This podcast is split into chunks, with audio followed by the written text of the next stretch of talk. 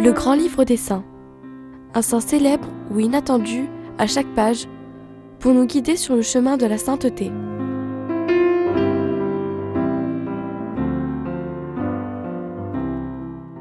« 18 février, nous fêtons Sainte Bernadette. Ce que la petite Bernadette Soubirou, aînée de neuf enfants, souffrant d'asthme et de tuberculose osseuse, a appris dans cette famille marquée par la misère et le rejet, le père est à tort soupçonné d'un vol, c'est l'amour. L'amour de ses parents et l'amour du Seigneur.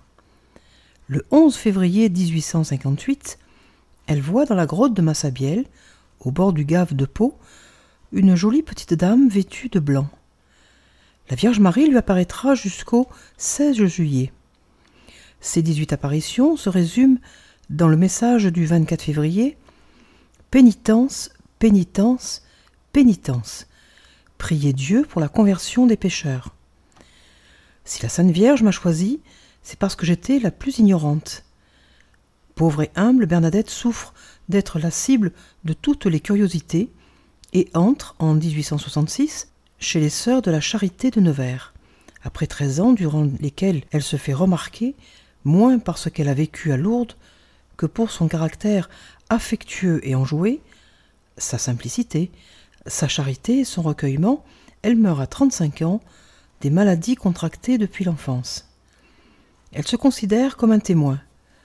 Je suis chargé de vous le dire, pas de vous le faire croire. Elle reconnaît sans fausse honte Je ne suis bonne à rien. À la fin de son noviciat, comme aucun ministère n'a été prévu pour elle, l'évêque lui déclare Je vous donne l'emploi de la prière. Bernadette, la Sainte Vierge t'avait dit Je ne vous promets pas de vous rendre heureuse en ce monde, mais dans l'autre. Tu as pourtant été toujours joyeuse, dans ta famille comme au couvent. Apprends-nous le secret de la vraie joie.